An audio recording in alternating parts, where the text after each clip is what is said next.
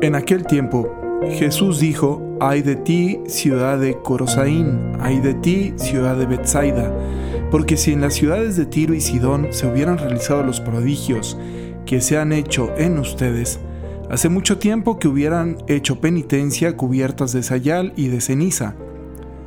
Por eso el día del juicio será menos severo para Tiro y Sidón que para ustedes.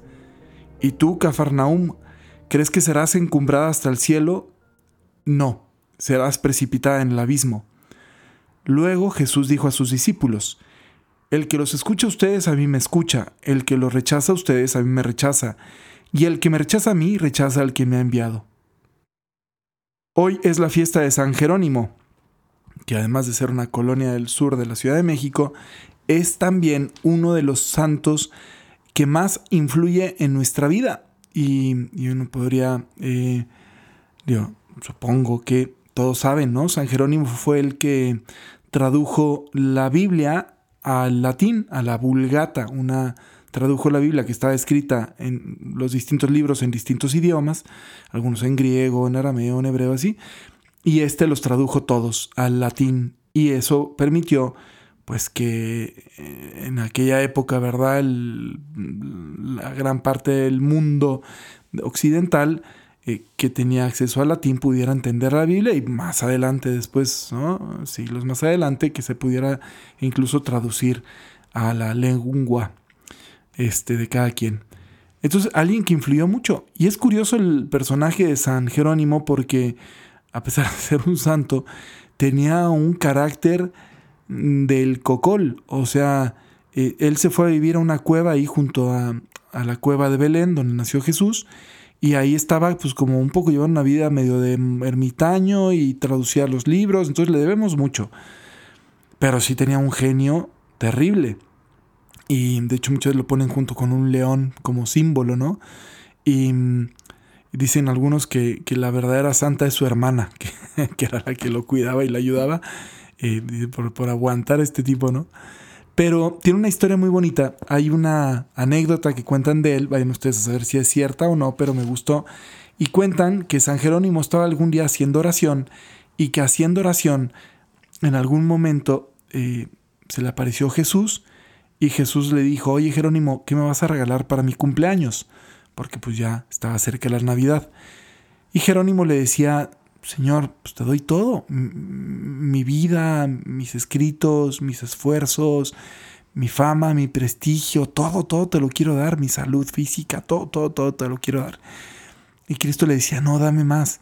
¿Y él qué más te puedo dar? O sea, si quieres te doy mi buena fama, mi, mi memoria, mi entendimiento y mi voluntad y todo lo que tengo, Señor, todo te lo entrego, o sea, ¿y qué más quieres? Si quieres por ti, me, me dejo comer por las fieras o me aviento, me arrojo a las llamas, lo que tú me pidas, Señor, eso quiero.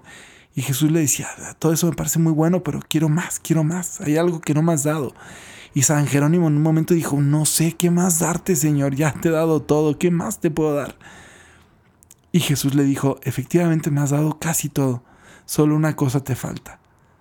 Dame también tus pecados para que yo pueda perdonarlos, ¿no? Y quizá ese es el grito que, que, que había en el corazón de Jesús cuando hace esta profecía en contra de estas dos ciudades, ¿no? Hay de ti, Betsaida, hay de, hay de ti, Corisaín, porque si en ti se hubieran hecho los prodigios, ¿no? Y cuánto desearía yo y ese mismo llanto que después escucharemos sobre Jerusalén. Y quién sabe, quién sabe cuántas veces el Señor ha querido a nosotros también llevarnos a la plenitud de nuestra vida.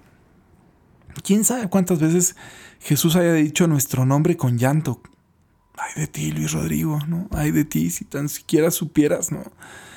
¿Cuál es el camino que te va a hacer plenamente feliz, por el que te vas a sentir realizado, porque ya no vas a tener más frustración, y esa sensación extraña en el corazón de sentir que quieres más, pero no saber por dónde y quedarte atorado en las tonteras del día a día.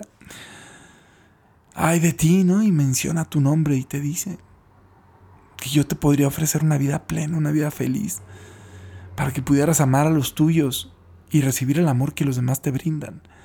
Pero no quieres y ahí estás atorado, atorada en tu envidia, en tu ira, en tu lujuria, en tu gula, en tu avaricia.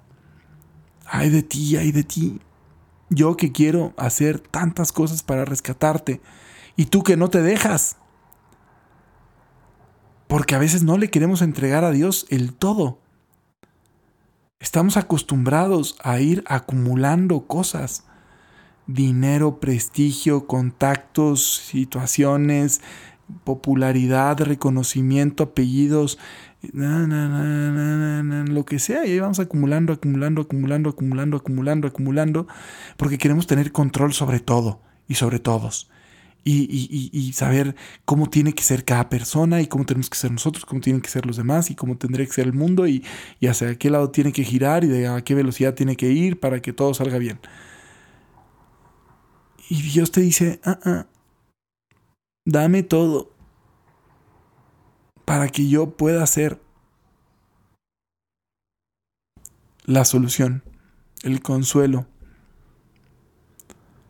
Cristo pide eso, no la cerrazón de estas ciudades soberbias, que ni realizándose milagros en sus calles quisieron creer. ¿Cuántas experiencias de Dios no hemos tenido y cuántas veces las rebajamos de la forma más burda y vulgar? ¿Cuántas veces no llenamos nuestro corazón no de los milagros del Señor que todos los días nos envuelven, no del milagro de la creación, no del milagro de la bondad de la gente, no del milagro de, de la fidelidad del Señor, que ahí se manifiesta y que ahí está, y no vemos eso. Y nos quedamos en las torpezas, en las vulgaridades, en la, ¿no? la burda inmediatez de, de tantas preocupaciones. ¿Cuántas veces el Señor no se nos ofrece por medio de un pordiosero, por medio de un necesitado, por medio de algún familiar, para que nos lo podamos encontrar y ayudarlo? Y no queremos. ¿Cuántas veces se nos ofrece en la escritura? Y no, no lo pelamos. ¿Cuántas veces se nos ofrece en la predicación de alguien, en una buena conversación y la rechazamos? Ay de ti, ay de mí. Pero eso puede cambiar. Podemos hacer que cambie deberíamos hacer que cambie.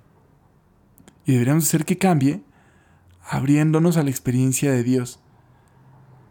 Dios siempre habla por medio de la, de la, escritura, por medio de la predicación, por medio de las conversaciones buenas, por medio de un director espiritual, una directora espiritual, por medio de las circunstancias, por medio de la oración. Dios siempre habla, siempre habla, siempre, siempre, siempre.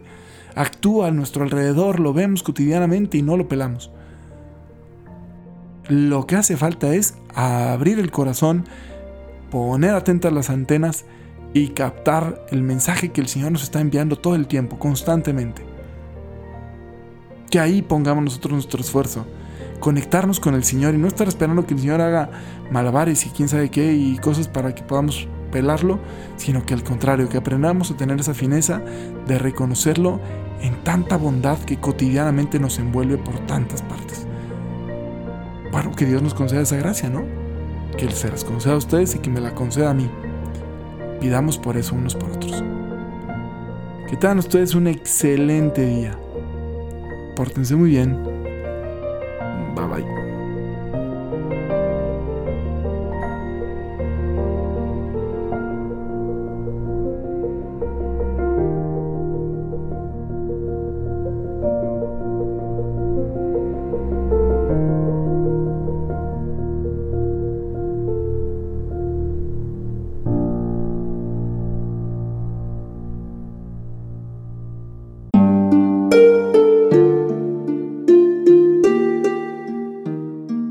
¿Qué tal? Perdón por la interrupción, pero quiero invitarte a escuchar el nuevo podcast de Juan Diego Network que se llama Oraciones de la Noche. Ahí te voy a acompañar antes de dormir, así que no tienes excusa para no escucharlo. ¿Y qué vamos a hacer? Pues yo te voy a ir guiando para que te relajes, te prepares para dormir y haremos una oración juntos. ¿Qué te parece? ¿Nos vemos pronto entonces? Escúchalo en tu plataforma favorita. Solo sigue el link en los show notes de este episodio. Oraciones de la noche. No lo olvides, ¿eh? Nos vemos pronto.